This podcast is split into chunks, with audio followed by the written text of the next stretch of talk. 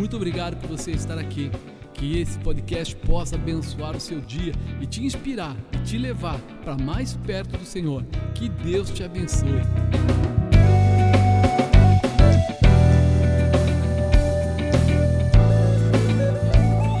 Você dando glória, você dando aí seu aleluia, você dizendo aí, só o Senhor é Deus. Você já falou isso hoje? Já falou com Deus assim, Senhor, tu és maravilhoso. Lembra da bispa falando? O que, que ela mandava? Beijinho, você mandou beijinho para Jesus aí? Eu não estou vendo ninguém mandar beijinho para Jesus aí. Vai, manda aí, vai. Ai, apóstolo, eu tenho uma vergonha quando o senhor fala na frente todo mundo mandar um beijinho. Tem nada, você namorava e tascava um beijo na moça, rapaz. Que vergonha é essa? Né? A gente precisa valorizar o que Deus nos deu. Ele deu para você intimidade. Ele deu uma capacidade ou uma capacitação, um preparo para você viver uma intimidade gloriosa. Então, não se encolha, sabe? Durante o dia, enquanto você estiver andando, dê glórias a Deus, diga que o Senhor é maravilhoso. Quando chegar na sua casa, estiver lá sozinho, dê glórias a Deus, diga que Ele é maravilhoso. O quanto você o ama, vá dizendo por duas coisas. Primeiro, porque você aumenta a tua intimidade com Deus. Segundo, porque você quebra uma barreira que o diabo colocou no ser humano. Pode falar palavrão, pode falar bobagem, assistir bobagem, bobagem, mas se falar que vai falar de Deus, todo mundo já fica assim, ah, mas espera aí, né? É, eu tenho, né, meu, meu chefe não gosta, o vizinho não sei o quê, alguém falou, é, quebra isso, irmão, sabe como? Quanto mais você glorificar a Deus, mais intimidade de Deus virá sobre a sua vida. E aí nós veremos a realização, a graça, o poder e a autoridade de tudo que Deus tem preparado para a tua vida, para a tua casa, para a tua família, porque você disse aqui uma vez: Eu e minha casa serviremos ao. Se você disse isso é porque você acredita que Ele é importante, não é verdade? Você acredita que Deus é importante na sua vida? É, eu coloquei até como tema: leve a sério o seu convite. Diga, leve a sério o seu convite. Nós às vezes não prestamos atenção nos detalhes. Vou fazer aqui, né, uma, uma historinha, né? Imagina você me convidando para ir tomar um café na sua casa. E aí você diz assim, apóstolo, eu queria muito que o senhor fosse lá em casa tomar um café. E aí você insiste, eu falo, tá bom, eu vou. Mas quando eu chego lá, você me recebe e cinco minutos depois chegam os amigos seus, você sai com eles e nem me fala tchau. E aí, naquele momento, eu me pergunto, por que afinal ele, esse meu amigo que me convidou para tomar o um café, me convidou? Se em cinco minutos ele já foi embora e nem falou tchau. Algumas coisas começam a chamar a nossa atenção e a gente nem presta, vamos dizer assim, nem avalia o que está acontecendo. Porque se eu trouxer isso para o espiritual, né, eu vou entender que quantos de nós, deixa eu perguntar, quem já recebeu a Jesus faz assim, ó. Você em casa, balança a mão. Né? Você viu quantas mãos se levantaram? Então, peraí. Quando nós chamamos a Deus para entrar na nossa vida, através de Jesus, você chama lá e pede que Jesus, o Espírito Santo, Deus entre na nossa vida, será que você se dispõe a conhecê-lo? A entrar na intimidade com Ele? Ou será que você fica um pouco com Ele, mas daqui a pouco você já está procurando outras coisas para fazer que sobrepõe a presença dEle? Que desvaloriza a presença dEle? Porque quando eu conheço a palavra de Deus, quando eu conheço a Bíblia, eu aprendo que existem princípios. Já ouviu falar nisso? Princípios, princípios de Deus. E os princípios de Deus deveriam reger a nossa vida, deveriam ser a nossa direção, o nosso norte. Então, quando eu convido Jesus ou Deus para entrar na minha vida, a primeira coisa que eu tenho que imaginar é que Ele é importante e que eu quero honrá-lo, eu quero continuar essa amizade ou aperfeiçoar essa amizade. E isso precisa estar dentro do meu coração, né? Porque se eu trago alguém, vamos falar como convite para ir na minha casa, mas não valorizo essa pessoa, então quer dizer que eu estava apenas com interesses. Eu convidei porque aquela pessoa tinha um cargo, porque aquela pessoa tinha algo que eu precisava, porque eu queria pedir para ele um empréstimo. Ei, irmão, uma vez eu estava né, com a bispa em casa lá, eu ia para um outro lugar, até já estava, tinha atendido uma pessoa, ia atender uma outra pessoa, aí bateu uma ligação e uma pessoa falou assim: Eu faço questão que o senhor venha aqui em casa. Eu falei assim: Olha, eu preciso passar primeiro que eu tenho que orar para uma pessoa. Não, não importa, que hora o senhor pode vir? Eu falei assim: olha, eu, eu vou lá, devo sair umas 8 horas da noite, 8 e meia eu estou aí. Aí a pessoa ficou toda feliz: não, olha, é, eu vou estar esperando o Senhor e tal, a gente vai comer uma pizza junto. Eu quero falar algumas coisas para o Senhor, eu preciso de uma orientação. Eu falei: tá bom, eu vou. E aí nos preparamos, fui para lá, cheguei na casa da pessoa. Quando eu entrei, tinha ele, a esposa, acho que um ou dois filhos e mais umas 25 pessoas. Eu olhei para aquilo e falei: é, como é que era a história mesmo? Você queria estar comigo, queria fazer algumas perguntas? Não, na verdade eu queria que o senhor orasse por toda a minha família. Mas está faltando chegar ainda a minha mãe e a minha avó. Ele queria estar conversando comigo ou ele queria o meu serviço? Ele queria que eu estivesse orando pelas pessoas, porque veio todo mundo que você imagina da família. E decadura e decai. Nossa força motriz é a oração. Mas nós precisamos entender que quando nós convidamos alguém, principalmente com um motivo, existe uma honra, existe uma razão, existe uma o que estou fazendo com aquilo, e não simplesmente para usar aquela pessoa. Por que estou falando isso? Porque muitas vezes tem gente que quer usar simplesmente a Jesus. Ele chama Jesus para a vida dele, chama Deus para a vida dele, aceita Jesus para ser curado por uma enfermidade. Para de repente ele quer trocar de carro, aí está dando problema, ele ficou desempregado e está com uma dificuldade, ele tem alguma coisa que ele precisa. Isso até meio natural. O problema é entender quem nós somos e aonde nós estamos ou com quem nós estamos lidando. Se você está lidando com Deus, ele tem que ser tratado como Deus. Ele tem que ter tido ou tem que exigir nele mesmo uma honra, um respeito. E eu só posso saber o que agrada a Deus quando eu conhecer a Sua palavra, quando eu entrar nos seus princípios. Se eu não conhecer os princípios de Deus, Talvez eu faça coisas que não são agradáveis. Alguém chama você na casa dele e chega lá e fala assim: Nossa, foi muito bom. Você que é crente vir aqui, a gente vai orar daqui a pouco. Mas eu fiz uma caipirinha de vodka para você, fantástica. O que, que você vai dizer? Dá logo esse negócio aí. Ou você vai dizer assim: Olha, eu não bebo. Eu já estou em outra dimensão. Eu estou na, né? Eu estou me embriagando do espírito. Eu estou em outra dimensão. Então, se a pessoa quer honrar você, ela precisa entender primeiro daquilo que agrada o seu coração, daquilo que faz parte da sua vida. Porque se eu fizer coisas erradas, eu ao invés de estar te honrando, eu estou te prejudicando. Esse dia da pizza foi até engraçado. Porque imagina, depois de orar por tantas pessoas, já eram mais ou menos meia-noite. E ele tinha comprado a pizza às sete horas. Você já tentou comer uma pizza não tão boa? Com essa, com essa diferença de horas, você vai, pega aquela borracha e fala assim: realmente a honra era grande, era serviço, não era honra. Não era uma pessoa querendo saber mais de Deus, querendo conversar, desenvolver, mas era uma pessoa que queria alguns milagres, estava precisando de algumas respostas e ele queria simplesmente que aquilo acontecesse. Eu sei que isso não acontece nessa igreja, mas tem alguns lugares por aí que acontece, por isso que eu estou comentando. Entendeu? Coisas assim, né? Você tem agido apenas por interesses pessoais, esquecendo realmente quem você convidou para fazer parte da sua vida? Ou você tem levado a sério esse que entrou na sua vida para fazer coisas tremendas? Quando ele chega, quem é ele na sua vida? Como ele é tratado por você? Porque a mesma mesma fonte não pode dar água doce e água salgada. O que quer dizer isso? Da mesma boca não pode sair palavras de adoração e palavrões, e palavras de baixo calão, e coisas do tipo.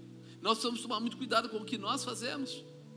Nós sabemos bem como o inimigo trabalha e como ele tenta atrapalhar o que Deus quer acrescentar. Eu até brinquei de manhã, eu perguntei pessoal, tem alguém assistindo Gênesis, né? Aquela aquele programa, aquela novela que passa no, no Canal 7, eu não consigo ver muitas vezes, mas eu vejo de vez em quando, quando dá eu dou uma olhada, né? E eu percebi que lá tem um sujeito, né? É, de cabelo loiro, e que ele sempre vai colocar semente de discórdia nas pessoas, de ira. Já repararam nisso não? O cara bonitinho, ele é feio? Não. Ele é bem afeiçoado? Sim. Ele, é, ele tem boas palavras? Sim. Ele conversa bem? Sim. Mas ele sempre leva a manifestação contrária à manifestação de Deus. Me chamou muita atenção quando aconteceu uma confusão lá e de repente é, é, todo mundo queria ir matar lá um rapaz, lá um, uma pessoa que tinha aprontado negócio, e de repente Abraão fala: Não, nós não somos assim, nós não matamos, nós não fazemos isso. E ele dá uma olhadinha por cima do ombro de, da pessoa que estava lá e tipo, hum, tipo, faz assim, quer ver? E daqui a pouco sai quatro ou cinco correndo para matar aquela pessoa com ira, ódio. E aí nós começamos a perceber como, quando a gente baixa a guarda, o inimigo entra. Como, quando a gente começa a se disponibilizar, a ter a visão, vamos dizer assim, do mundo, o inimigo entra.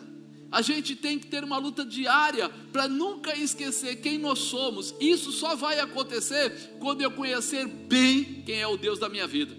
Quando eu conhecer bem quem é que está me orientando e aonde eu quero chegar. Qual é o teu propósito? Qual é o teu objetivo? Então, nós temos que pensar a quem nós estamos honrando, de que maneira nós estamos trabalhando. Quando nós buscamos entrar na dimensão do céu, é diferente, porque não é um momento, mas é um estilo de vida. Diga estilo de vida. O cristão, ele tem um estilo de vida, não é mais a mesma coisa. Ele não vive por momentos, ele não vive por momentos, ele não está procurando se sentir bem agora, ele não está procurando comprar simplesmente um imóvel, ele começa a fazer projetos, mas os projetos dele têm sempre como base a presença de Deus. Isso precisa ficar muito claro para nós. Esse estilo de vida tem que fazer parte dos nossos dias. Você precisa prestar atenção nisto. Quando você olhar para os seus filhos, quando você olhar para sua esposa, olhar para o seu marido, olhar para o seu trabalho, olhar para onde você quer morar, o que você quer fazer, porque você agora mudou o seu estilo. Antigamente era mundo, mas agora é céu, agora é sobrenatural, agora é presença do Deus eterno. Há uma mudança nas nossas buscas, nos nossos propósitos. Olha, nada é vamos dizer assim, proibido para nós. Mas a Bíblia diz que nem tudo nos convém. Toda vez que eu estiver trocando algo de Deus por algo do mundo, eu estou perdendo a visão de Deus. Ah, mas eu, eu posso estudar outras coisas? Deve, mas nunca tire a leitura da Bíblia para fazer outros cursos. Por quê? Porque aquele espaço, aquele pouco tempo, é para a presença de Deus. Nunca tire o seu horário de oração por qualquer coisa.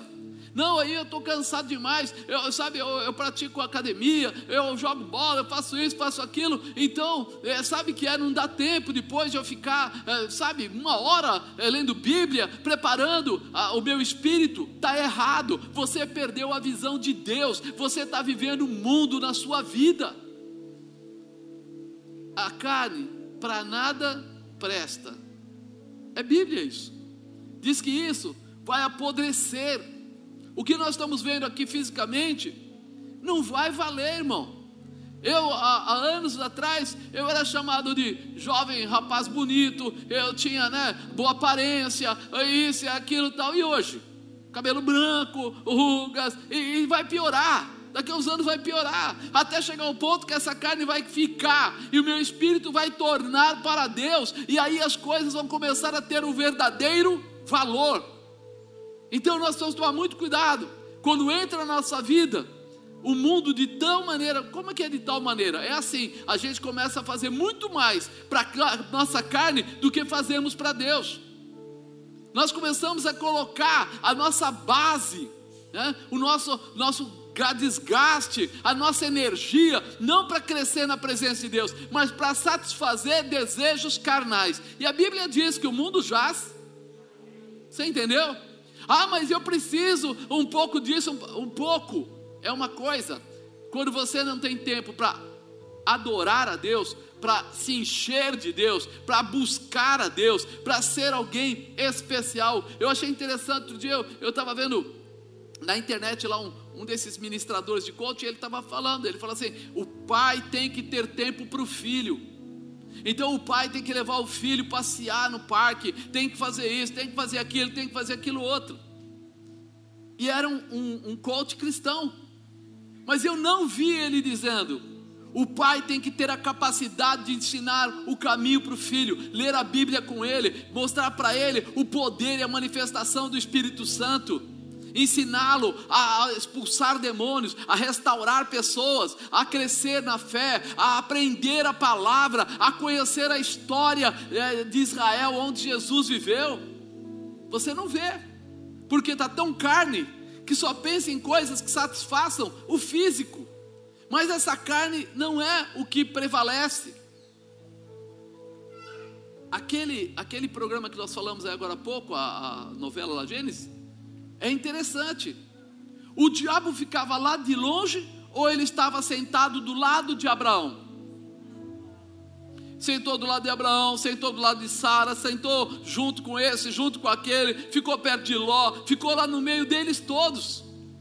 Em alguns momentos mostrou até algumas cenas mais fortes, onde você percebia que ele conseguia é, praticamente se incorporar na pessoa ali conseguia mexer na mente da pessoa a ponto de uma mulher sentir como se estivesse beijando ele, coisa do tipo. Esses demônios acontecem mesmo, é uma verdade. Quer dizer o que, irmão? Quer dizer que se nós não vigiarmos, daqui a pouco vai estar sentado do do nosso lado, Satanás. O que? É. Por quê? Você acha que Abraão não era um homem de Deus? Você acha que ele não tinha parte com Deus? mas o mundo jaz no maligno. Esta terra pertence mais a Ele do que a nós. É por isso que nós estamos aqui de passagem. Agora, peraí, você tem que entender. Leve a sério o seu convite. Quem é que você chamou para a sua vida? Quem é que você está chamando para os seus dias? Quem é que você eh, colocou na sua vida? Você falou que aceitou a Jesus como seu único e suficiente Salvador. Mas tem horas que você deixa Jesus de lado para poder atender aos seus desejos da carne, mesmo sabendo que eles são perigosos, mesmo sabendo que eles podem trazer situações difíceis. Tem vezes que você fala assim, mas eu não posso me distanciar daquela pessoa, é meu amigo.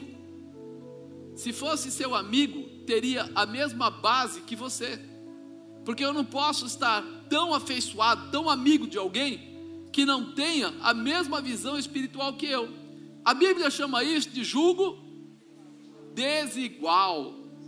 Por isso é importante a gente rever os nossos pensamentos, os nossos sentimentos e até mesmo os nossos esforços, para que a gente coloque Deus em primeiro lugar. É que nem em casamentos, né? A gente vê pessoas que hoje está passando muito na televisão, pessoas separando, matando e etc, etc, etc. E você fala assim, mas o que aconteceu? Né? Quando você entende que você fez um convite e que agora as duas partes vão viver pelo mesmo objetivo, você consegue minimizar as dificuldades e começa a valorizar a parte boa. Isso faz com que haja uma realização. Nós vamos gerar frutos de nobreza, nós vamos é, fazer mais fortes, mais íntimos, quando a gente entender isso. Por isso que quando a gente lê a Bíblia, ele chama a igreja de noiva. E diz que Jesus é o que? Quer dizer que tem que existir um casamento. Há uma relação, não simplesmente física, mas uma relação espontânea de comportamentos que unem a igreja e Cristo. Não porque nós queremos tirar proveito disso, mas porque nós o amamos. Nós queremos tê-lo conosco, viver essa posição. Quando não há essa visão, o que acontece nesses casais aí que a gente vê na televisão? Abandonam ao outro, traem, ferem, se separam, dizendo que amavam muito. Mas ama ou não ama? É um amor distorcido. Porque o amor verdadeiro é aquele que próprio Jesus declarou. Está lá em João 3,16. E Deus amou o mundo de tal maneira que fez o quê? Deu seu Filho unigênito para que todo aquele que nele crê, mas tenha, você entendeu? Se entrega. Quem ama verdadeiramente, é, a gente vê na televisão, e o, o cara amava tanto aquela mulher que quando ela não quis ficar com ele, ele matou ela. Essa não é a evidência do amor. Essa não é a real evidência do amor. É o contrário. Jesus conseguiu morrer por nós. Quando você amar alguém de verdade, você pode sofrer por ela, mas você jamais vai desejar fazer mal para aquela pessoa. O amor é contra o ódio. E isso precisa ficar claro para nós, para a gente entender que quando a gente convida Jesus para a nossa vida, é porque Ele tem um amor imenso por nós. Nós estamos apenas respondendo ao amor dele. Nós estamos apenas entendendo. Fique atento, o que realizamos, nossos comportamentos são mais sensíveis do que o que nós falamos. Nós muitas vezes não prestamos atenção. A gente fala que aceita Jesus como único Salvador, a gente fala que ama a Deus, a gente louva aqui junto com o pastor Fábio e, e o pessoal entra, né? Puxa vida e tal, mas depois que acaba o culto, nós vamos embora. E aí começa a nossa verdadeira adoração. Essa aqui é apenas um incentivo para restaurar o que está quebrado, para mostrar o comportamento digno daquele que faz o convite. Mas o que vai demonstrar a adoração é quando você sair daqui, as pessoas que você vai orar, as pessoas que você vai abençoar, como você vai tratar a sua vida, como você vai tratar a vida dos seus familiares, como você vai tratar lá, talvez o seu patrão, o seu funcionário, como você vai viver isso tudo. É aí que começa a ser diferente. O que fazemos declara a transparência de quem verdadeiramente somos. Então, nossos atos é que vão declarar o que verdadeiramente nós somos. Porque não adianta eu falar para alguém que eu amo, amo minha esposa, e daqui a pouco você sabe, poxa, o cara está traindo a mulher, poxa, o cara destrata a mulher, o cara é mal criado nas palavras. Peraí, peraí, peraí, que amor é esse? Amor bandido? Isso não existe. Isso aí não existe. Ou ama ou não ama. Ou está dentro ou está fora. Já parou para avaliar quem é você no seu relacionamento com Deus? Você convidou Ele, mas nesse relacionamento com Ele, quem é você? Como é que você vive? Se nós pensarmos um pouco em Deus, porque hoje existe uma, uma fatia de pessoas aí dizendo que nós não temos que olhar para o Antigo Testamento, nós temos que olhar só para Jesus, para o Novo Testamento, esquece o resto. Mas é interessante porque quando a gente fala de Jesus, ele diz que ele é o caminho, a verdade e a vida. E continua aí agora. Ninguém vem senão ninguém vem ao Pai senão por mim. Mas espera aí. Então quer dizer que Jesus é a maior ferramenta ou a melhor ferramenta para que eu consiga alcançar quem? Deus. Então, peraí, eu preciso tomar cuidado, porque os princípios que nós vimos no Antigo Testamento vieram de Deus. Ele colocou o princípio da honra, o princípio né, do respeito, da obediência, os princípios que estão confundados aí do amor, da misericórdia. E a gente começa a ver isso e fala assim: peraí, eu tenho que lembrar que aqueles princípios de Deus são declarados por Jesus. Então, para mim, ser, vamos dizer, fidedigno, para mim viver, eu preciso entender como eu chego até lá, mas eu quero chegar aonde? Até lá. Quando você fala com Jesus, uma coisa interessante que ele coloca, muito clara, né?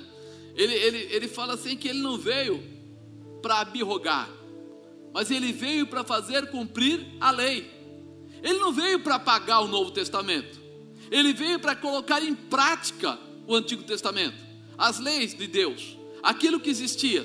Porque o pessoal começou a querer saber: se você é uma, uma seita, se você é uma nova religião, então aonde você vai continuar? Ou seja, nós vamos esquecer de tudo que nós fazíamos? E ele disse: não, nada vai ser esquecido, porque eu não vim aqui para tirar, para rogar, eu vim para fazer cumprir. E nós precisamos ter isso no coração, a importância dos princípios de Deus que devem ser continuados, né? não devem parar. E é muito importante a gente entender o que fazer, como fazer para alcançar o objetivo. Essa introdução eu fiz para te mostrar o quanto é importante entender e cumprir os princípios de Deus, que nós chamamos Ele, e junto com Ele sempre virá tudo aquilo que pertence a Ele, todos os princípios que estão na Bíblia pertencem a Deus. Então, se eu quero é, falar de Deus, eu quero falar de Jesus, eu vou ter que aprender a conviver com os princípios que Ele colocou. E um deles, né, está no honrar. Por isso que uma vez por mês a gente para para falar sobre primícias. Não é pelo valor, é pela condição intrínseca que esse ato declara. Aquilo que está dentro do ato, o honrar, o mostrar que Deus é importante. Porque dentro das primícias está o que? O princípio de honrar. Primícias estão ligadas ao ato de honrar. Ato de honrar está ligado à nossa entrega de tudo que nós temos de melhor. Na época, os primeiros frutos foram declarados. Seja o primeiro o Senhor a receber. Seja o primeiro o Senhor a receber. Isso precisa ser claro, né? Quando quando, quando honramos ao Senhor, as bênçãos dele são manifestadas em nossa vida. Quando nós honramos ao Senhor, as bênçãos dele, do Senhor, são manifestadas na nossa vida. É uma ferramenta que ele deixou. Existe um princípio da honra que Deus responde, ele declara, está em 1 Samuel 2, 30, a parte B do versículo. Porque aos que me honram, honrarei, porém os que me desprezam serão envelhecidos. Ele estava dizendo assim: eu, eu, aqueles que me honrarem, né, que honrarem a Deus, também Deus vai honrá-los. Então, está aqui registrado para que a gente saiba que Ele quer a honra dele, Ele quer ser tratado de uma forma especial, Ele quer ser o primeiro, Ele não quer ser qualquer um, Ele não quer ser mais um na sua vida. Ele não quer ser mais um, um desgaste físico, ou um momento de, de canção, ou um momento. Não, não, ele quer ser o primeiro. Ele quer ser encontrado por você com desejo, com sede, com vontade, para que isso possa acontecer de uma forma especial para que tenhamos a, a, libertação em nossas vidas, tanto na área financeira, quanto na área espiritual ou qualquer outra área, a base sempre passará por honrarmos a Deus, que nos levará à libertação completa. Nós honramos a Deus, entramos na intimidade com Deus, e essa condição nos enche o suficiente para podermos entender e dizer não. Eu falei para você que Abraão sentava e às vezes do lado dele sentava aquele sujeito né? O inimigo das nossas vidas. Mas nenhuma vez você viu Abraão aceitando as falas daquele sujeito na vida dele. Ó, oh, Sara não vai voltar mais. Vai, Deus vai trazer. Ó, oh, você não vai conseguir fazer isso. Vamos, porque Deus é conosco. Vamos encontrar, vamos alcançar, vamos realizar, vamos. Por que ele fazia isso? Porque ele tinha essa posição de intimidade com Deus, e essa intimidade com Deus fortalecia ele para que o diabo tentasse, mas não conseguisse mudar a visão dele. Por isso nós temos que estar prontos a fazer. Você lembra também nessa, num pedaço que eu vi lá, estavam bravos para ele, até mesmo esse sujeito começou a falar assim: olha, nós nem temos tanta comida, agora Abraão vai pegar o, a ovelha e vai levar para sacrificar. E nós nem temos tanta comida aqui, nem temos tantos animais. E aí o pessoal falava: Ó, ele é o líder da caravana. Você é o sacerdote, irmão. Você é sacerdotisa, irmã. Você é líder da sua caravana. E naquela hora, ele não quis saber o que eles falavam. Ele pegava o animal, levava lá, colocava em cima do altar e sacrificava a Deus. Por que ele fazia isso? Porque ele sabia que quando ele estava honrando a Deus, o Senhor estava com ele, dando respostas protegendo. Quando a Sara estava na mão do faraó e o faraó já ia desposá-la, já ia naquele dia desposá-la, o que aconteceu lá com o faraó? Vou usar essa, essa, essas passagens aí para clarear os seus olhos. Você lembra que o faraó ficou cheio de feridas no corpo? Quando ele ia casar com, com Sara? Alguém viu isso? Se não viu, pega a sua Bíblia que também tem. Aí ele ficou todo e ele não pôde casar. Ele ficou com tanta raiva que ele mandou: oh, oh, Abraão, pega a tua mulher, pega tudo que é seu e área. Mas a palavra primeira é que quando o Faraó descobrisse que ele era marido de Sara, ele deveria morrer. Ele não morreu, ele ainda saiu com seus bens protegido e nenhum mal alcançou. Mas por que isso? Porque ele honrava, porque ele sacrificava a Deus. O seu sacrifício tem resposta de Deus para a tua vida. O que você faz quando você coloca as suas primícias, quando você entrega os seus primeiros frutos? Você está provendo ou promovendo na sua vida a presença de Deus. É algo que precisa estar em nós. A convicção de que Deus está te ouvindo, está te vendo, está te acompanhando, Ele te dá o livre-arbítrio. Você faz se você quiser. Ele não fica assim, você tem que fazer, você tem que fazer, você tem que fazer. Não, não. A escolha é sua. Mas se você fizer, tem uma resposta para você. Tem uma manifestação para a sua vida. Olha um exemplo de como nós precisamos estar preparados para aceitar e entender o nosso cuidado com a nossa vida espiritual. Lucas 5,36. E disse-lhes também uma parábola: Ninguém tira um pedaço de uma veste nova para cozer em veste velha, pois que se romperá a nova, e o remendo não condiz com a veste velha. Ninguém põe vinho novo em odres velhos. De outra sorte, o vinho novo romperá os odres e entornar-se-á o vinho e os odres se estragarão. Mas o vinho novo deve ser posto em odres novos, e ambos juntamente se conservarão. Vinho novo em odre novo. Não dá. Se eu quiser, muitas vezes aconteceu isso. A gente juntar um, um, um, crente que já tem muitos anos de casa com um novo convertido. O novo convertido, quando você fala para ele assim, você viu o milagre que aconteceu, ele fica louco, ele conta para todo mundo, ele fica, sabe, é, encandecido, ele está a mil. E quando você fala para ele, se a gente orar, Deus vai fazer também, o que, que ele faz? Vai orar. Se a gente falar para ele que nós vamos clamar e a resposta de Deus virá, ele fala, então nós vamos clamar porque Deus vai responder. Ele começa a desejar mais, mas às vezes quando você coloca ele juntamente com alguém que já está há muitos anos no Evangelho, ele fala assim: então nós vamos lá, vamos orar. Não, cara, não tem jeito, não vai melhorar.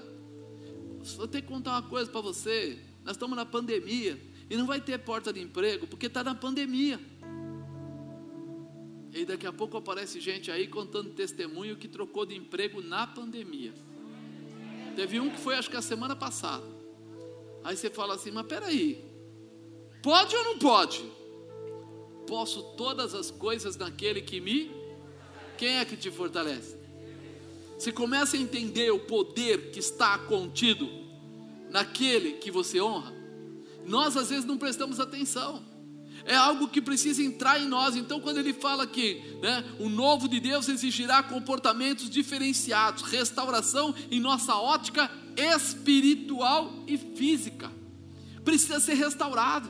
Eu preciso abrir meus olhos para enxergar toda a novidade de vida. Por quê? Porque diz que a palavra de Deus se renova quando? Todo dia, toda manhã. Então, todo dia, com a mesma palavra, Ele pode trazer um sinal novo para você, uma situação nova para sua casa, uma bênção nova para o seu trabalho, uma condição nova de realização e prosperidade. Nós precisamos entender, por isso, para receber o novo de Deus, seus milagres e maravilhas, precisaremos restaurar a nossa visão. Diga, eu vou ter que restaurar minha visão. Eu vou ter que melhorar essa condição. É necessário. O vinho novo exige que o odre tem estrutura para recebê-lo, pois o vinho novo, onde ele é depositado, ele cresce. Você sabia disso? Que quando coloca, o, o, eu, eu até tive um amigo que fazia vinho quando era jovenzinho, e a gente ficava olhando, porque o pai dele montava um monte de coisa, lá põe uma mangueira dentro de água, lá dentro do negócio, e para sair o que? A fermentação, o gás que era gerado, né? E eu ficava olhando aquilo, e ele falava assim: não pode é, colocar dentro de um recipiente e lacrar. Porque se você lacrar, ele cresce. E ele vai empurrar e ele estoura o recipiente. Então nós pegamos isso, colocamos, ele ensinava lá, a gente ficava olhando, puxa, é mesmo, tal, tal, tal. Agora a gente entende por que, que não pode colocar vinho novo em odre velho, porque o vinho novo expande, o vinho novo cresce, a nova unção faz de você alguém renovado, alguém poderoso, alguém tremendo, alguém que move o céu e a terra pela palavra e pela orientação. Por isso, Sabe o que eles faziam com o odre velho para não jogar fora, para aproveitar? Eles pegavam ele e passavam azeite nele. Quer um exemplo mais comum para os dias de hoje? A mulherada compra sapato que machuca o calcanhar. O que, que ela faz?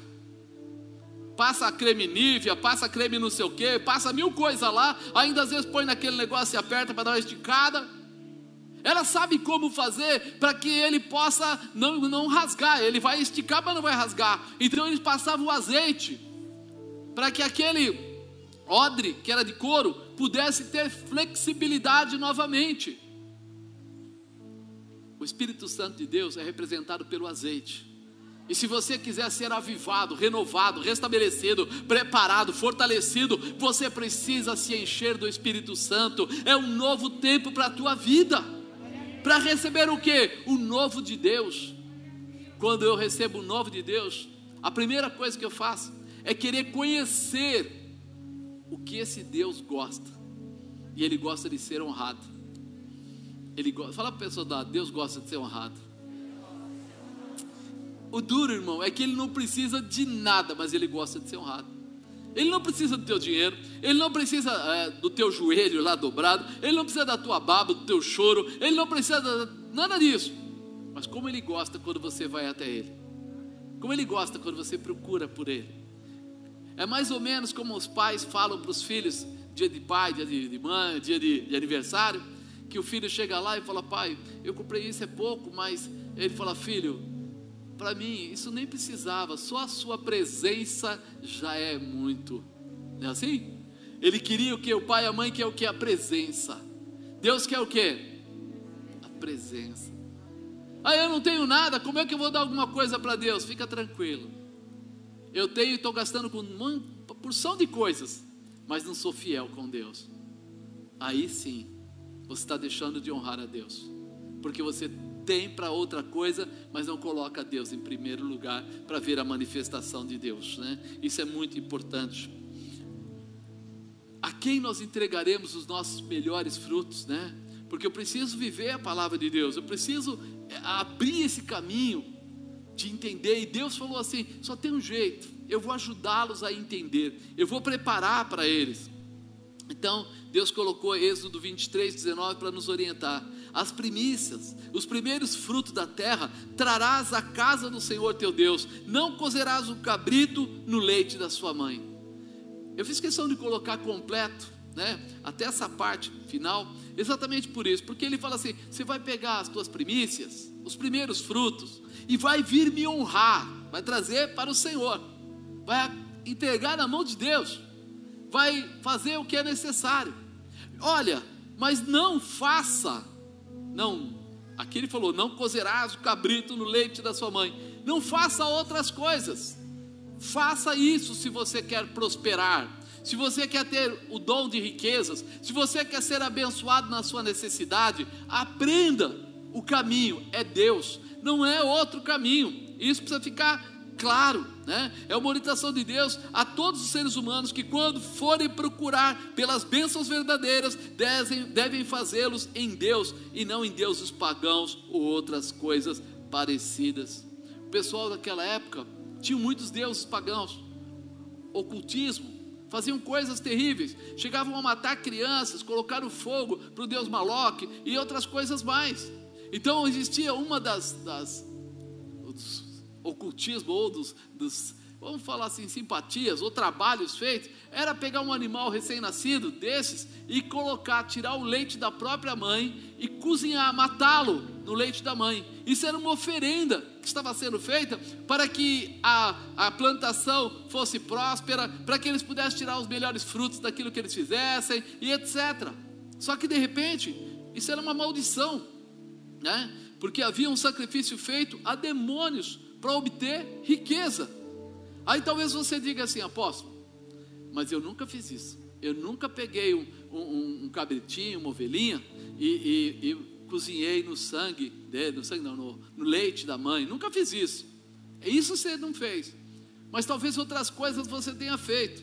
Quem lembra aí, um tempo atrás, quando você ainda não era convertido, que todo final de ano você passava na praia e quando chegava perto da meia-noite, você ia até lá no mar para dar os pulinhos?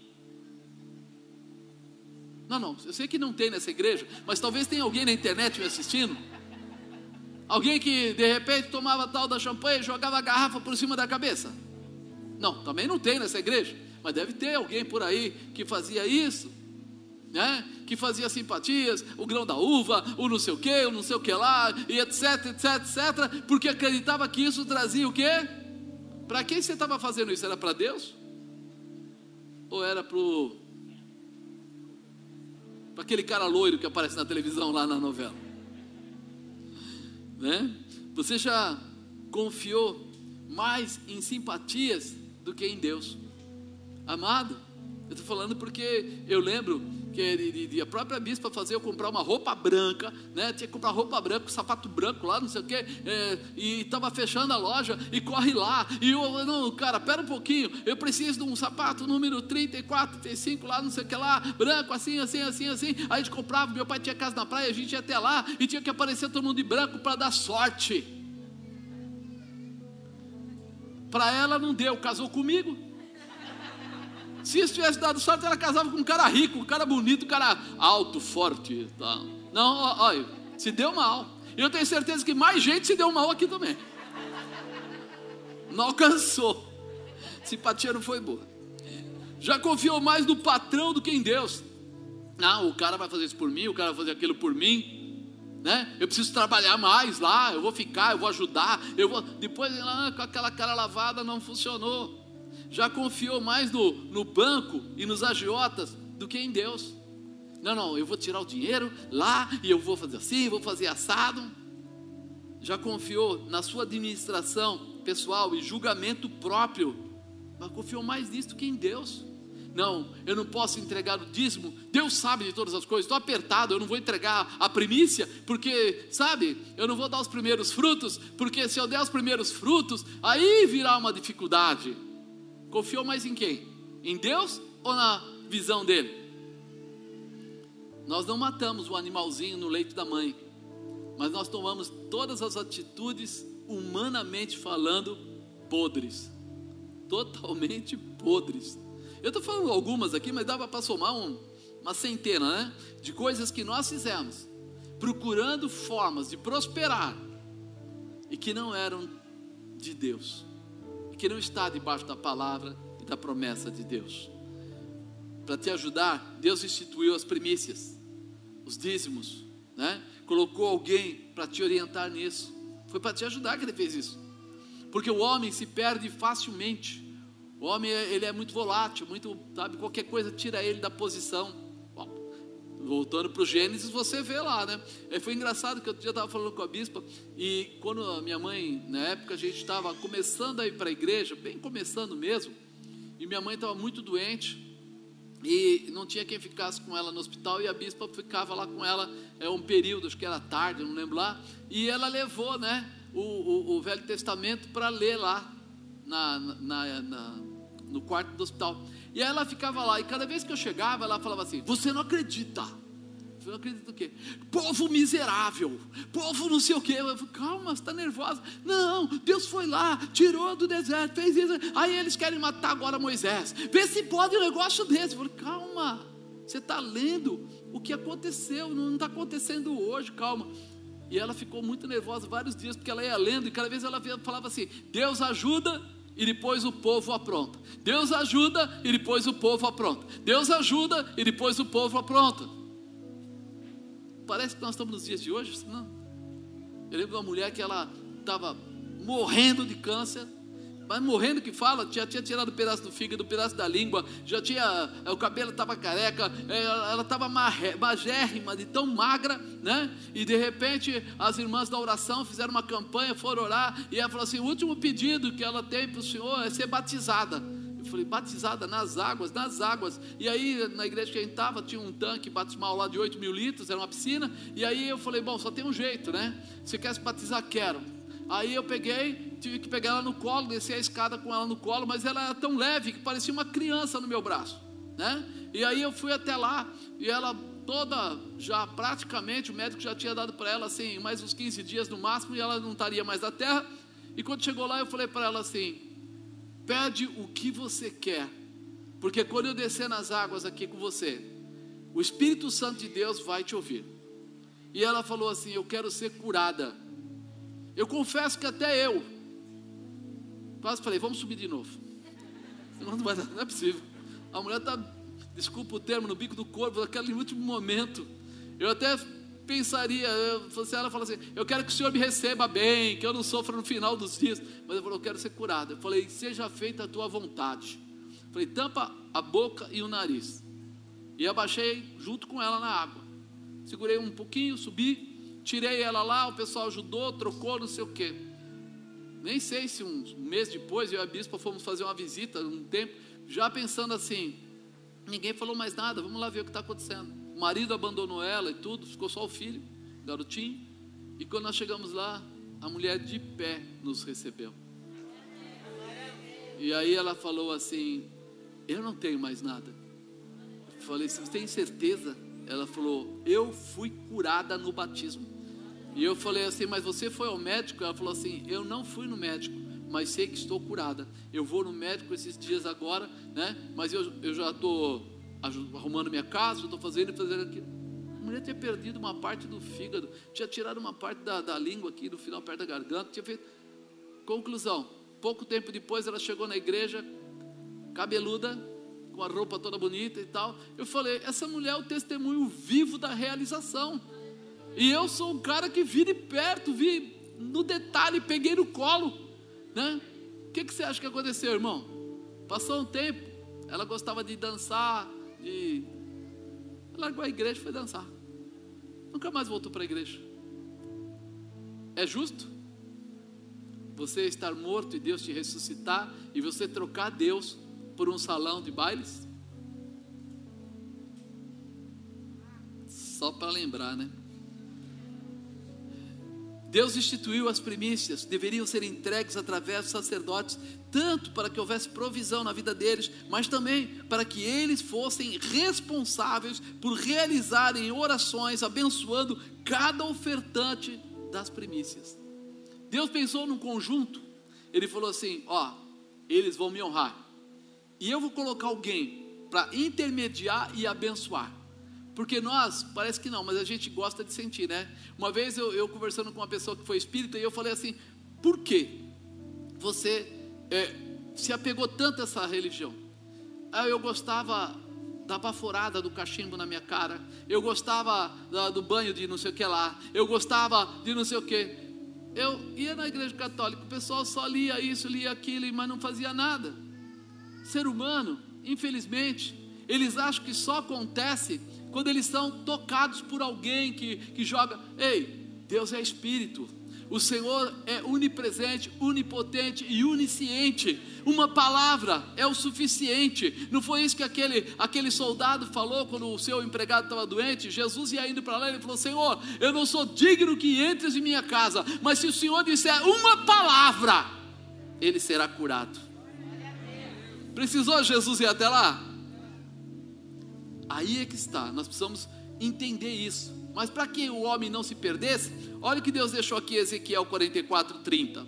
E as primícias de todos os primeiros frutos de tudo, e toda oferta de todas as vossas ofertas serão do sacerdote. Também as primeiras das vossas massas dareis ao sacerdote. Para quê? Para que faça repousar a bênção sobre a tua casa para que faça repousar a bênção sobre a tua casa. Ele não quer tirar, ele quer acrescentar. Deus não fez isso como um castigo, ele fez isso como uma promessa de riqueza e realização. E ele fala assim: Eu não quero que o meu povo fique sujeito, dependente de pessoas lá fora que emprestam e cobram juros, de bancos, dizem: não, eu não quero, eu quero que o meu povo fique ligado a mim. Eles vão me honrar e eu vou prosperar a vida deles. Vou colocar os sacerdotes com esta responsabilidade. Eles entregam para eles e o sacerdote vai orar e vai trazer para eles a realização, vai repousar a bênção sobre a tua casa. Voltando lá no início, quando eu comecei a falar com vocês, eu coloquei lá: entrei em tua casa e tu não me recebeste. Lembra? Eu fui até lá, cheguei lá, fui tomar o um café, em cinco minutos a pessoa foi embora e me deixou lá. Então eu, eu entrei na casa, entrei, mas recebeu? Não, porque receber é mais do que um momento, é um cumprimento de comportamento, é uma mudança de posicionamento. Pode alguém convidar você para entrar na casa dele mas não te receber? Pode, pode. Como já explicamos, é possível que você tenha sido convidado, esteja dentro da casa da pessoa e ela não tenha o comportamento de te receber, de te honrar, de colocar você na posição a qual ela disse que gostaria que você fosse. Ela falou para você: vai lá, eu quero você lá. Né? Uma coisa que agrada você quando você chega no lugar e o pessoal fala assim para você: nossa, estava te esperando, como eu estava esperando que você viesse. E você fala: Puxa vida, eu vim e encontrei alguém que está com a mesma vontade, com o mesmo desejo. É muito importante a gente entender que nós convidamos Jesus para entrar na nossa vida e ele entrou. Mas e agora? Deixa ele sozinho, larga ele, vou procurar outras coisas? Olha aqui, só para terminar aqui, é Lucas capítulo 7 versículo 36, fala assim: rogou-lhe um dos fariseus que comesse com ele, e entrando em casa do fariseu, assentou-se à mesa. E eis uma mulher da cidade, uma pecadora, sabendo que ele estava à mesa em casa do fariseu, levou o vaso de alabastro com unguento, e estando por detrás, aos seus pés, chorando, começou a regar-lhe os pés com lágrimas, enxugava-lhes com os cabelos da sua cabeça, e beijava-lhe os pés e ungia-lhes com unguento. Quando isto viu o fariseu que o tinha convidado, falava consigo, dizendo: Se este fora profeta, bem saberia quem é e qual é a mulher que lhe tocou, pois é uma pecadora. Respondendo Jesus, disse-lhe: Simão, uma coisa tenho que dizer-te. E ele disse: Dize-me, mestre. Um certo credor tinha dois devedores. Um devia-lhe quinhentos dinheiros e outro cinquenta. E não tendo eles como pagar, perdoou-lhes a ambos Dize-me, pois, qual deles o amará mais?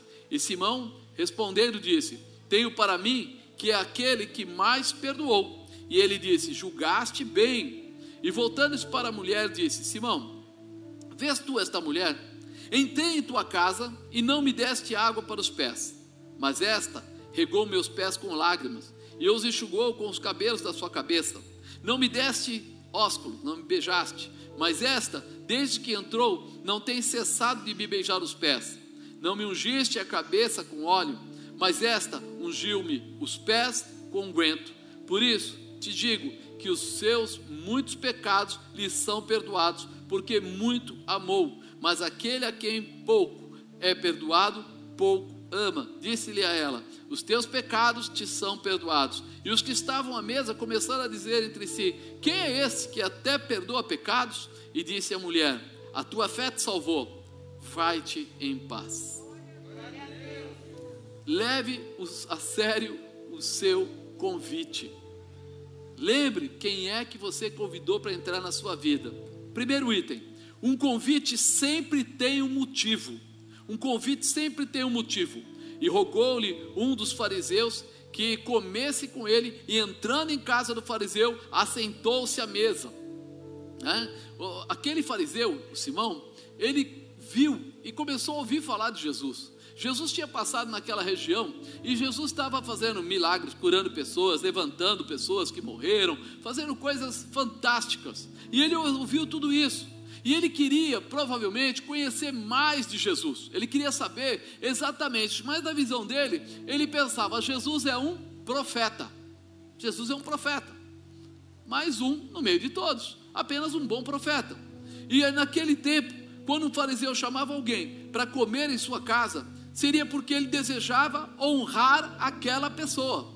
Quando ele chamava qualquer pessoa que fosse para comer com ele, é porque ele ia dar uma demonstração de honra. É lógico que Simão não estava olhando para Jesus como filho de Deus e nem mesmo como Messias. Ele não acreditava, como judeu, ele não acreditava que aquele homem poderia ser o Messias. Mas ele se dispôs a chamá-lo para poder honrá-lo. Né? E Simão o enxergava como um profeta. Ele disse aqui, e Simão, o fariseu, tinha um interesse naquele convite conhecer, né? saber quem era Jesus, da onde ele veio, o que estava fazendo, aonde ele pretendia chegar, todas as informações. Porém, nem sempre, quando temos interesse em uma pessoa, temos o desejo de honrá-lo. Às vezes são apenas interesses pessoais. Nem sempre as pessoas recebem a Jesus porque eles querem honrar a Jesus. Muitas vezes eles recebem a Jesus, eles convidam Jesus, sabe para quê? Para curar uma enfermidade na família. Muitas vezes, eu lembro de um caso que aconteceu, que uma pessoa chegou e queria uma, um milagre. A mãe estava muito doente, ela queria um milagre. Então ela deu para um dos nossos pastores um relógio que era de ouro e falou assim: Olha, entrega isso como oferta pela minha mãe. E a pessoa trouxe, eu falei: Deixa aí de lado, deixa aí de lado. Aí a pessoa falou: Por quê? Eu falei: Deixa aí de lado. Passou um tempo, a mãe morreu não foi curado. Aí a pessoa falou o quê? Quero o meu relógio de volta. Eu falei, não mandei deixar de lado? Pode devolver. Perdão. Aí a pessoa falou para mim o quê? O nosso pastor. O que, apóstolo, vai devolver? Sim. Desde o momento que aquela pessoa fez a oferta, deu para perceber que não era uma oferta para honrar, era uma oferta para tentar mudar a situação. Quando você entra para honrar alguém, não existe condição.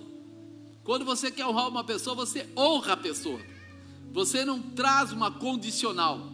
Quando você diz que ama a Deus, você vai orar e vai se apresentar a Deus de todo o seu coração. Você não vai fazer isso porque você está esperando que Ele vá te dar a promoção na empresa. Você não vai fazer isso porque isso daí o mundo faz cotidianamente, todo dia.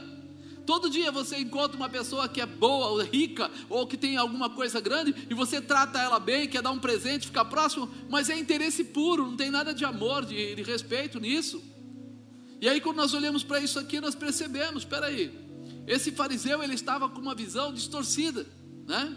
Quantas pessoas recebem Jesus, mas não percebem isso? Mateus 5,17 fala assim: ó, não cuideis que vim destruir a lei ou os profetas, não vim abirrogar, mas cumprir, porque em verdade vos digo que até que o céu e a terra passem, nem um jota, um tio se omitirá da lei, nem sem que tudo seja cumprido. Não é o fariseu que ia mudar alguma coisa da história. Ele poderia pensar o que quisesse de Jesus. Você vê que mais para frente ele fala: se ele fosse profeta, ele saberia que esta mulher é uma pecadora. Jesus não estava preocupado com ele. Jesus estava querendo mostrar a eles quem ele era. Por isso ele aceitou entrar naquela casa e ir até lá. Leve a sério o seu convite. Segundo, todos têm uma oportunidade de honrar.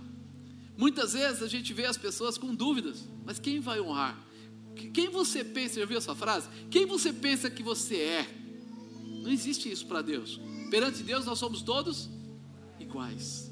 Olha o que ele fala: E eis que uma mulher da cidade, uma pecadora, sabendo que ele estava à mesa em casa do fariseu, levou um vaso de alabastro com unguento, e estando por detrás aos seus pés, chorando, começou a rogar-lhe, a regar-lhe os pés com lágrimas e a enxugar-lhes com os cabelos da sua cabeça, beijava-lhe os pés e ungia com unguento.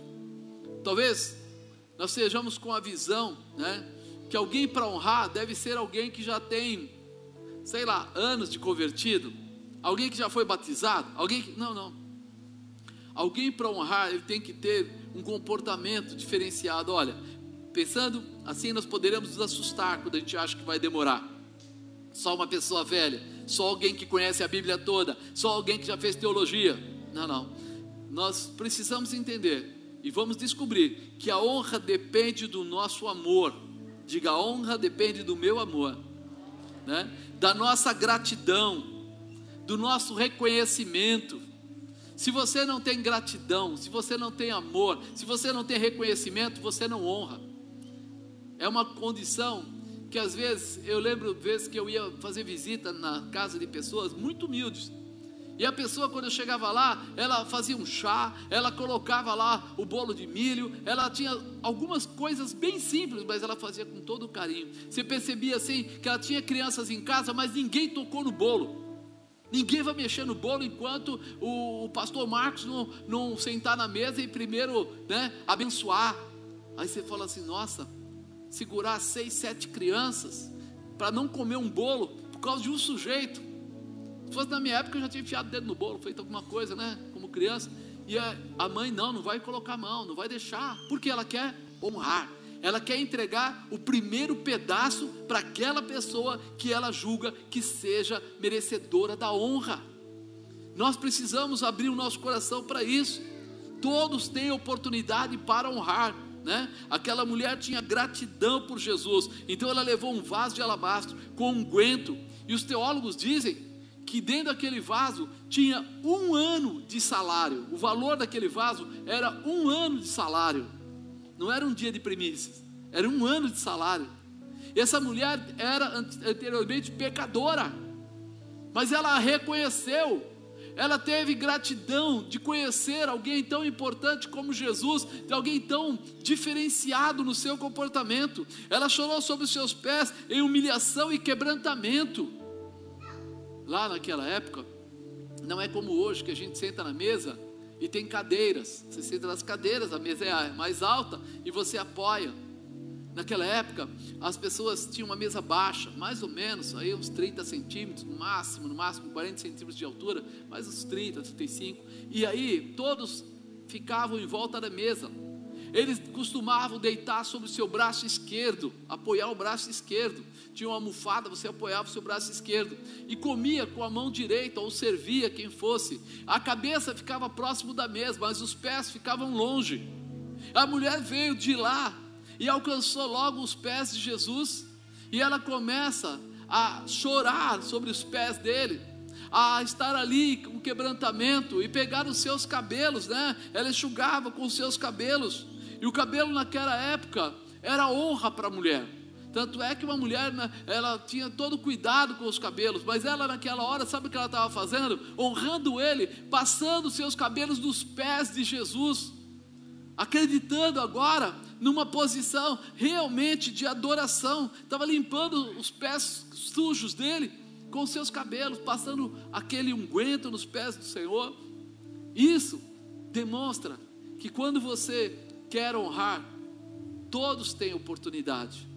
Você pode ser fiel a Deus, independente se você se converteu hoje, vai se converter amanhã, ou já se converteu há 20 anos. Não existe isso.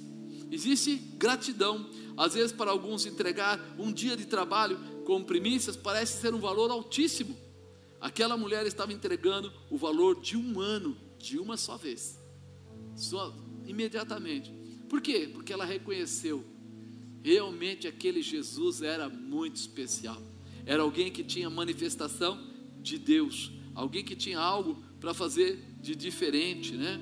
A gratidão sempre nos aproximará de Deus, Pai, Filho e Espírito Santo. A gratidão, a demonstração da gratidão vai te colocar mais próximo de Deus. Terceiro, leve a sério o seu convite. Quem julga não tem tempo para honrar. Diga, quem julga? Não tem tempo para honrar. Ocupa sua cabeça com as coisas erradas, acaba não, né? 39. Quando isto viu o fariseu que tinha convidado, falava consigo dizendo: se esta se este for profeta, bem saberia quem é e qual é a mulher que lhe tocou, pois é uma pecadora. E respondendo Jesus disse-lhe: Simão, uma coisa tenho a dizer-te. E ele disse: Diz-me, mestre. É engraçado, né? Ele estava dizendo aqui, agora mesmo, né? Se for a profeta, com a boca ele falou isso, com o pensamento ele pensou isso. Agora com a boca ele fala assim: Dize a mestre. Olha a falsidade, né? Um certo credor tinha dois devedores. Um devia-lhe 500 dinheiros e o outro 50. E não tendo eles como pagar, perdoou-lhes os dois e disse mais, né? Quem amará mais? E Simão respondendo, diz: Tenho para mim que é aquele que mais perdoou. Ele disse: Jesus, né? Julgaste bem. Jesus estava provocando ele, estava querendo abrir a mente dele, a entender o perdão porque se na mente dele estava assim: olha, aquela mulher pecadora foi lá eh, aos pés de Jesus e ele não deveria ter deixado, o perdão não fazia parte da vida dele. Mas Jesus estava querendo ensiná-lo, né? Se esse for a profeta, olha a colocação. Enquanto Jesus estava pronto a perdoar, o fariseu estava pronto a julgar. E aí que nós descobrimos dentro da igreja quem somos nós. Será que nós estamos prontos a perdoar ou nós estamos prontos a julgar? Será que nós estamos prontos a honrar ou nós estamos prontos a julgar, a avaliar, a dizer o que está errado? Jesus estabelece uma parábola para ensinar o perdão ao fariseu. E o interessante é que Simão, o fariseu, respondeu certo, porém age errado. Respondeu certo, mas age errado. Tem a visão distorcida.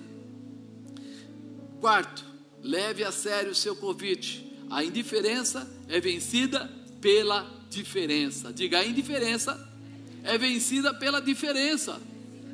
Aquilo que, vamos dizer, as pessoas nem valorizam, é vencido pelo seu comportamento, por aquilo que você faz. E voltando-se para a mulher, disse Simão: Vês tu esta mulher?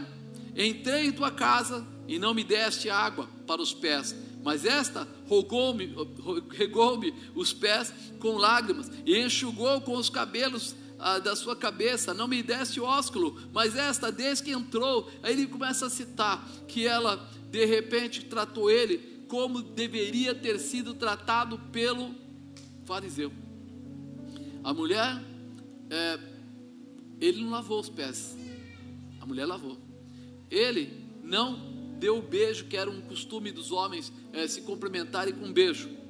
Ela estava beijando os pés dele. Não me ungiste a cabeça com óleo, né? que era um hábito de ungir com óleo. Quando a pessoa era muito mais, vamos dizer assim, uma pessoa especial, usava-se um perfume melhor, um unguento melhor. Quando a pessoa era simples, até mesmo com o próprio só azeite de oliva, de oliva, você ungia a cabeça da pessoa, tal. Então existia um comportamento que deveria ter sido feito e Simão não fez. Né? Jesus há pouco fez com que Simão respondesse com a sua própria boca que o comportamento daquela mulher tinha mais valor do que o dele, porque ela foi perdoada daquilo que ela tinha como pecados, como coisas que estavam bloqueando a vida dela. Quando? O comportamento dela, como ela agiu, o que ela fez, o que ela posicionou, e isso é importante, porque Simão não honrou o seu convidado, como era de costume se fazer Lembra que nós dissemos agora há pouco? Entrei em, em tua casa e tu não me recebeste. Foi o que o, o Simão fez. Ele trouxe Jesus como um convidado honrado, mas não o recebeu. Não deu a ele a lavar os pés, não lavou os pés dele, não deu a água para lavar os pés, não deu a ele o beijo do cumprimento, não deu a ele um unguento lá para passar na cabeça, uma demonstração é, realmente contrária a tudo que era ensinado. Como é que pode, né? Pois é, foi isso que Simão demonstrou com seu comportamento. Ele convidou Jesus para comer na sua casa, mas não honrou Jesus como merece os convidados. Isso precisa ficar claro, né? Nem mesmo se atentam que os princípios da honra é a base do princípio da riqueza de Deus. Tem muita gente que pensa assim, tem muita gente que tem dificuldade. Ah, eu preciso. Para que, que Deus precisa de dinheiro? Não é o dinheiro, é o comportamento, é aquilo que você faz. Jesus não precisava da água dele para lavar os pés. Jesus não precisava do beijo dele, como não precisou. Jesus não precisava do unguento dele para passar no cabelo. Não precisava. Mas Jesus estava lá para receber o que aquele homem o chamou para receber. Ele convidou. Nós convidamos Jesus para a nossa vida. E nós precisamos entender esse mistério, que ele merece toda a honra, que ele merece todo o comportamento digno e que nós não estamos entendendo isso. Nós temos que fazer a diferença. Nós temos que ser aqueles que estão prontos a mudar. Primícias, é, é nós precisamos entender que primícias, é, nós convidamos Deus para a nossa vida, mas não desejamos honrá-lo através do seu princípio. As primícias são princípios do que? De honra. E nós convidamos ele para entrar. E tem horas, meu irmão, vira e mexe para esse membro da igreja ou pessoas que querem discutir. Isso não serve mais. Isso, isso. Peraí. Se Jesus disse que ele não veio para birrogar, mas veio para fazer cumprir a palavra de Deus, se ele que é ele não tirou os princípios, não abriu mão dos princípios, você acha que eu, um simples pastor, vou fazer isso? Ou você acha que você tem essa capacidade de ser maior que Deus, ser maior que Jesus? Com certeza não. Então a primeira coisa que nós temos que fazer é honrar a Jesus Cristo, honrar a Deus, como os princípios que Ele deixou fazem parte do nosso entendimento. Leve a sério o seu convite. Quinto e último, a honra pela honra. Diga honra pela honra. E disse-lhe a ela: Os teus pecados te são perdoados. E disse a mulher: A tua fé te salvou, vai-te em paz. Aquela mulher honrou a Jesus, entregando a ele o seu melhor. Meu irmão, você já pensou? Ela chegou lá, com um ano de trabalho dela, você sabe o que ela era? Pelo que a Bíblia fala, pelo que os teólogos falam, ela era prostituta. A prostituta ela não tinha outra forma de ganho, ela não era recebida em qualquer lugar e também não tinha outra maneira de trabalhar. Ninguém queria ela trabalhando na casa deles, como serviço ou coisa parecida. Também não era casada, na é verdade, porque se ela tinha esse hábito, ela não ia conseguir casar. Então aquilo que estava na mão dela não representava apenas uma, uma quantia de dinheiro, Aquilo representava o valor da vida dela. Aquilo representava que tudo que ela tinha juntado para poder, o dia que ela parasse, que não tivesse mais esse trabalho, ela poder sobreviver, porque ela poderia vender e sobreviver daquilo. Então a, a verdade é que ali na mão dela estava a vida dela financeiramente colocada, a vida dela em toda a sua extensão. E ela vai lá, quebra o lacre e derrama. Quando a Bíblia fala derrama, não é botou a pontinha do dedo, um diazinho dos 30 e passou no pé de Jesus. Um diazinho passou na cabeça. Não, não, derrama. Quando você derrama, você vira, tomba. Por isso que nós falamos que nós não podemos simplesmente olhar para Jesus, nós temos que nos derramar sobre Jesus. Temos que nos lançar. Ela se deitou sobre os pés dele. Ela começou a chorar, ou seja, o quebrantamento da vida dela, ela despejou sobre os pés de Jesus. Ela pegou o cabelo dela, que era a honra dela, e colocou sobre os pés do Senhor, limpando os seus pés. Ela não poderia beijar o rosto dele, mas ela beijou os pés dele. Você imagina que posição de honra ela estava declarando a Jesus? Ela colocou tudo isso, passou sobre a cabeça dele o unguento, e aí você começa a entender que a honra, Deus olha nós e ele fala: a honra pela honra. Quando você reconhece Ele como Senhor da sua vida e começa a andar pelos princípios, você está honrando a Deus. E quando você honra a Deus, a bênção dele te honra, a manifestação dele honra você, a prosperidade dele honra você, a riqueza dele honra você. Nós precisamos entender que nós somos nesse, nesse conjunto. As pessoas todas né, falam que ela era uma prostituta. Ela estava fazendo a entrega das suas primícias. Eram os primeiros frutos dela. Na verdade, eram todos os frutos dela. Ela estava dando melhor, era a primeira entrega e a entrega mais profunda que alguém poderia fazer: entregar a sua vida toda na mão do Senhor e acreditar que Ele era o Deus da vida dela mudou, aquele momento mudou. Ela resolveu honrar a Jesus com as suas primícias e com o seu melhor. Jesus responde a honra com a honra. Ele diz para ela: Os teus pecados te são perdoados. Enquanto o fariseu estava lá, ela é prostituta, ela é errada, é pecadora, é isso e é aquilo. Jesus já manda a vinheta logo. Esquece o passado. Hoje começa um novo tempo na sua vida. Quando você honra a Deus, quando você vem aqui à frente, entrega as suas primícias, coloca lá o seu melhor na mão de Deus, você está provocando exatamente isso: liberação, bênção, prosperidade, crescimento, honra. A tua fé te salvou. Vai-te em paz. Por que ele falou a tua fé te salvou? Porque aquela mulher entrou na casa dos fariseus. Era um lugar, pátio, talvez ali meio público, o pessoal até chegava lá porque era casa de um sacerdote. Pode ser. Mas ela foi longe. Ela chegou na mesa, ela alcançou os pés de Jesus, ela ultrapassou o limite que as pessoas normais fariam.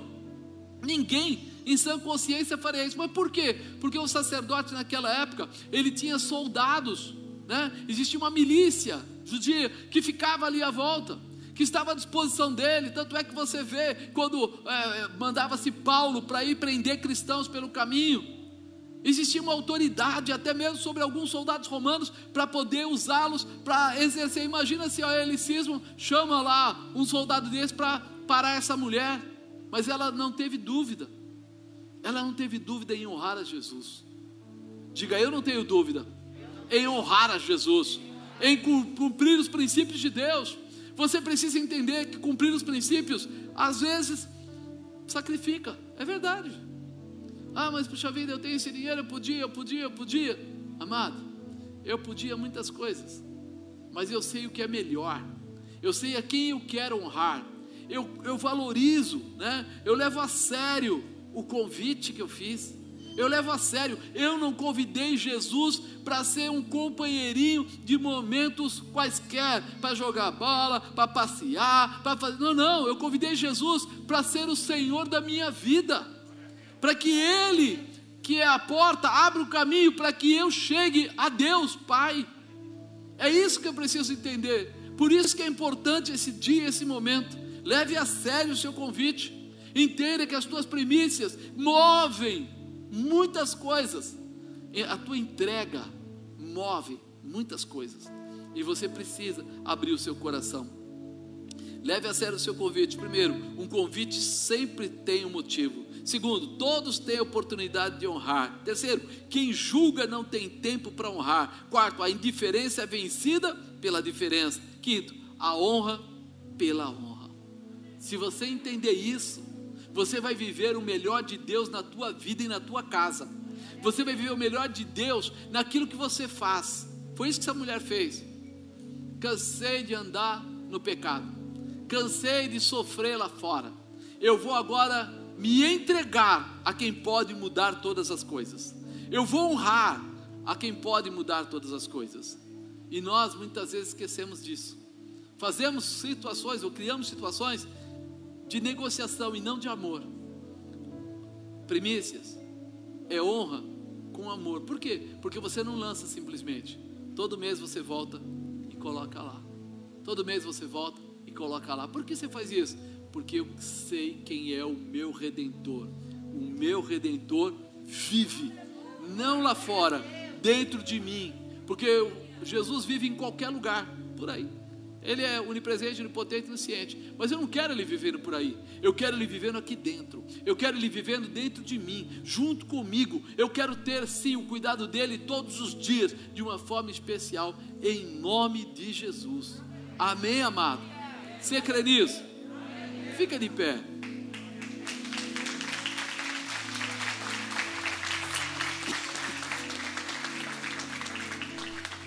Essa palavra eu fiz para tentar abrir os olhos de cada um de nós quanto a quem é Jesus Cristo na nossa vida. Eu não chamo ele para vir só porque eu quero tirar uma casquinha. Eu quero que ele esteja na minha vida para que a gente ande junto. Eu quero honrá-lo e quero ser honrado com a presença dele. Mas apóstolo, quer dizer que é uma troca? Não. Se o Senhor se manifestar, né? Diz que onde Deus está, o mal tem que sair. Ele é o teu provedor, é o Senhor. Então deixa eu fazer essa oração para te abençoar primeiro. Depois a gente vai falar das primícias. Senhor maravilhoso, Deus bendito, Pai, esse povo te convidou para participar na vida deles para entrar na vida deles, para fazer parte dos seus dias. Senhor, talvez alguns erros, algumas dificuldades tenham acontecido, mas eu quero pedir agora, Pai, em nome de Jesus, que o Senhor possa trazer a realização, que o Senhor possa trazer a transformação. Senhor, nós declaramos aqui que um convite sempre tem um motivo E eu sei que o Senhor está conosco porque nós te amamos e o Senhor nos ama. Senhor, eu disse que a oportunidade de honrar é de todos. E eu sei, Senhor, que o teu povo reconhece o Senhor como o único e fica a mão fiel Salvador. Por isso eu te peço que a tua mão esteja sobre eles. Senhor, nós não estamos aqui para julgar, nós estamos aqui para honrar. Nós queremos ter tempo de, de qualidade, tempo, Senhor, específico contigo. Senhor, nós não queremos ser indiferentes. Nós queremos vencer a indiferença através da diferença. Queremos fazer o que os teus princípios declaram. Queremos manifestar, Senhor, o nosso coração da tua presença. Queremos viver, Senhor, as tuas promessas. Alcança-nos com o teu amor, Senhor. Nós sabemos que a honra é pela honra, porque o Senhor é o Deus que merece toda a honra, toda a glória, todo o louvor e toda a declaração de amor. Nós somos gratos a ti, Senhor. Mas sabemos também que o Senhor jamais abandonou alguém, jamais largou alguém que foi até ti. Por isso nós sabemos que a tua honra vai alcançar o teu povo, vai abençoar o teu povo, vai liberar o teu povo com toda a sorte de bênçãos, em nome de Jesus Cristo. Visita, Senhor, cada pessoa que está nos assistindo em casa. Visita, Senhor, os nossos amigos que aqui estão. Visita, Senhor, todos aqueles que precisam. Mas mostra a eles, Pai, que o convite que eles fizeram, o Senhor está presente. O Senhor deve ser honrado porque o Senhor está presente, porque a tua presença traz mudanças, realizações, vitórias e transformações. Seja, Senhor, sobre cada um de nós, de uma forma especial, para a glória de Deus nós cremos. Nós declaramos, Senhor, que diante da tua virtude nós somos mais que vencedores, em nome do Senhor Jesus em nome de Jesus. Você pode dizer amém? Creia nisso. Deus tem coisas grandes para colocar na sua vida. Nós vamos fazer como de costume, né? Tem o um corredor, vão estar lá pastores ali do lado intercedendo por você. A salva vai estar aqui à frente. Você vai entregar os seus envelopes aqui na frente. Nós não podemos ficar ungindo todo mundo, infelizmente a gente não pode tocar nas pessoas. Eu estava pensando até em ungir com, óleo, com álcool, né? Vamos ungir com álcool que já purifica. Ele me disseram para mim tomar cuidado com isso. Né? Mas glória a Deus por isso. Nós vamos orar, abençoando você. Eu vou orar de joelhos, como a Bíblia diz que o sacerdote, quando recebe as primícias, quando recebe as ofertas, deve estar intercedendo. Eu vou estar aqui intercedendo por você. Você que está em casa, embaixo do seu monitor, passa aí o QR Code, né? Para você pegar o PicPay. Tem o número aí da conta da Aliança da Paz, do Bradesco, e também tem o Pix, que você pode pegar o número do CNPJ. Fique à vontade, deixa é, Deus tocar na sua vida e libera, porque o melhor de Deus ainda está por vir sobre a sua vida. Senhor maravilhoso, Deus bendito. Deus Todo-Poderoso, Deus Eterno, eu dobro meus joelhos à tua presença para pedir a tua prosperidade a cada vida que aqui está. Que o Senhor possa trazer, Senhor, toda a realização. Quebranta os corações, libera as tuas bênçãos, dá vitória a eles, Pai, em nome de Jesus.